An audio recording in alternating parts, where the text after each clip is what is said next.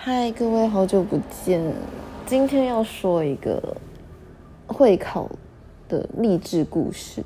它讲的是我如何从一个模拟考五 B 的学渣变成会考五 A 八个加的学霸。不是学霸，就是赛道五 A 八个加这样。那首先，这个故事的主要寓意并不是跟你说只要苦读就会成功，或者是。嗯，其实他他是一个很现实的，就是可能运气好，然后有点小聪明，用点考试技巧，那努力集中火力，在剩下嗯会考剩一百天，在这一百天就要够努力，然后老师不要雷，同学不要雷，基本上考进第一志愿，以台中来说是就是女中嘛，他他的几率其实蛮大的。好，那话废话不多说，直接开始。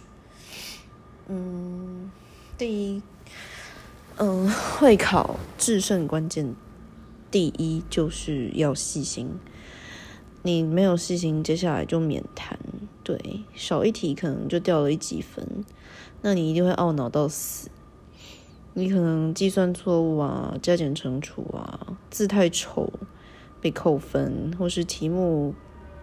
自己反射动作，可能看他问你什么道尔吞，你就给他选什么原子不灭，但其实他可能在问你何者为非，然后可能有一个选项是以上皆是，但是你看到 A 是对的，你就选了 A，这些都很亏，但是这是大大概九十九趴的学生都一定会犯过的错，我自己在会考正式会考的时候也犯过这样的错，所以我觉得能避免就避免。第二点是要。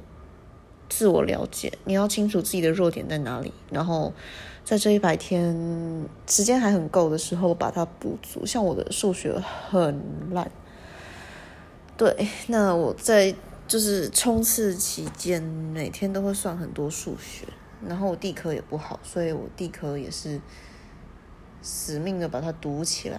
其实会考它就是基本上你只要有努力就一定会有收获。国中的。学习就是这个样子。那至于高中之后，那是以后的事。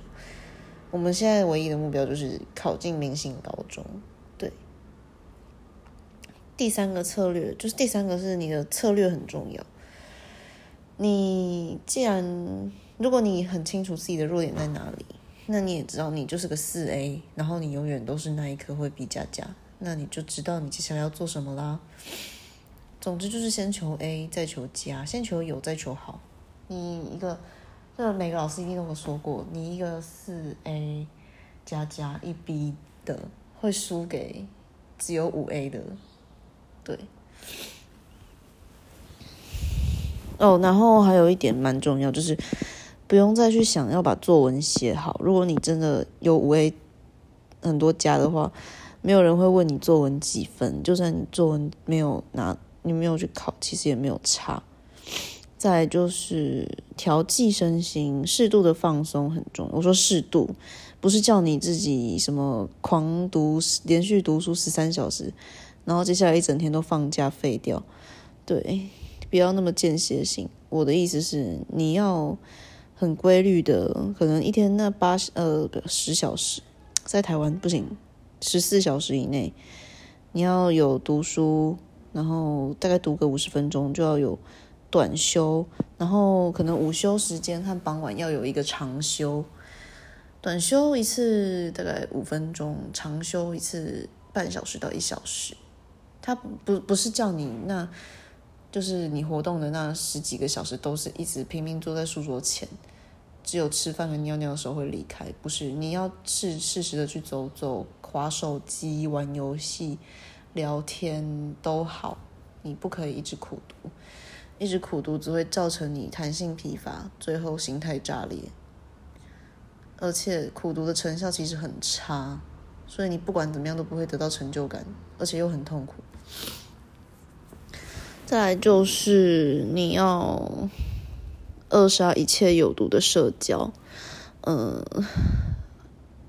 这不是在针对谁，但是我觉得我在 IG 上面看到很多读书账的陋习，就是你开读书账可能只想记录生活，那很好，那你很擅长美编，你会把版面做的美美的，那很好。然后你利用读书账交了很多跟你一样爱玩读书账的朋友，那也很好。但就是会考上一百天了。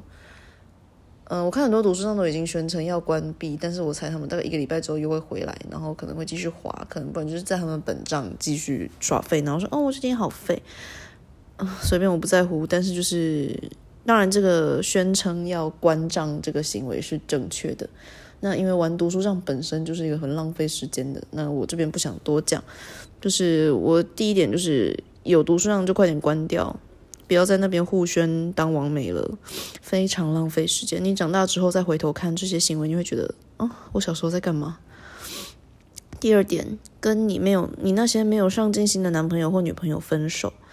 对，如果你的另一半是一个很没有上进心的人，那快点分手吧。趁你爸妈逼你分手，然后你在那边难过要死的时候，你不如现在马上快刀斩乱麻，把那个没有上进心的废物甩了。这对你的未来。会有非常大的帮助。那 第三点是跟你的狐朋狗友绝交吧。如果你朋友整天只知道玩，然后成绩又很差，然后只会拖累你，然后给你人情压力，说你你那么认真读书干嘛？为什么都不陪我玩？读书比我重要吗？之类的这种烂朋友，拜托快点跟他绝交。这种人留着没有用，你就趁现在说你说要会考了，你们就赶快把断关系断绝。就算你断绝断绝的很差也没关系。那这种人的想法不重要，这种人没有存在的价值。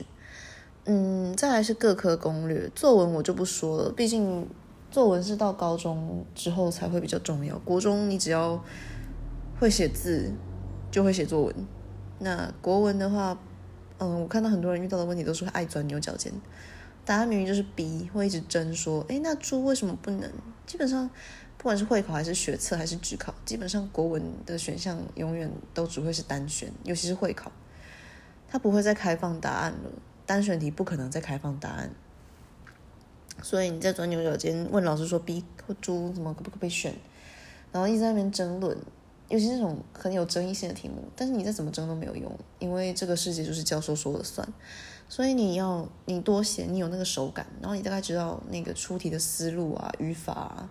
在做什么，然后你自己有那个感觉在就好了。你也不需要试图去说服别人答案是什么，你也不需要再教那些国文不好的人怎么读国文。国文只能靠自己读，你问再多人都没有用。这种东西真的就是有真的有一大部分要凭自己的感觉，那个语感很重要。这个没有什么，因为这应该是说，不管再怎么解释。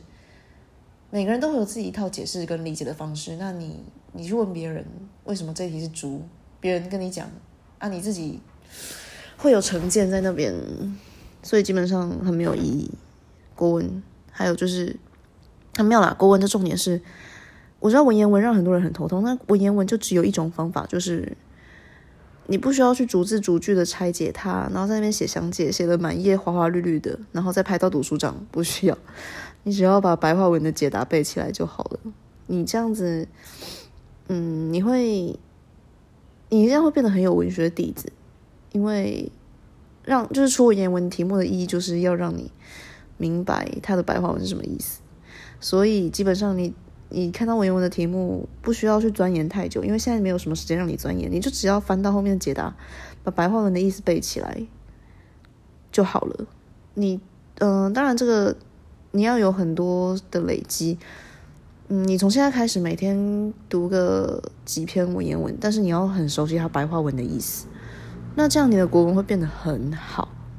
尤其嗯，在补充就是睡前做这件事情会很有用。英文的话，英文的诀窍就是两千单背熟，那你会考就一定会 A 加加了。数学一直算，一直算，一直算，我会考前就是一直算数学。用生命算数学，然后再做个错题本吧。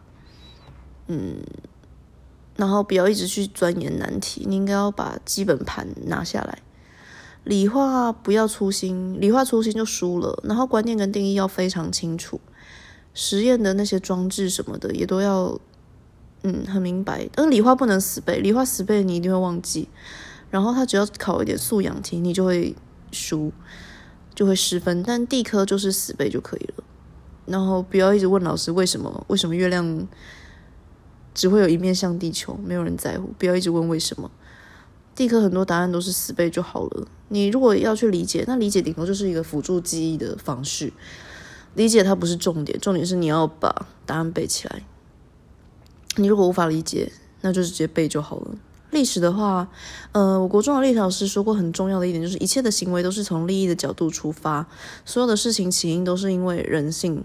你只要用人性的角度去思考，然后，呃，每个人都是只会为自己，所以很多东西，你你去记忆一些历史事件啊，去理解它的脉络的话，基本上都是要从利益跟人性的角度出发。那地理公民没有，就是没有什么好说，就是把全部东西都背下来就好。对，那大概这样子，这就以上就是我少女中的读书方式跟一点点小小的心得跟勉励的话，那就是祝各位在一百天后的会考金榜题名，加油！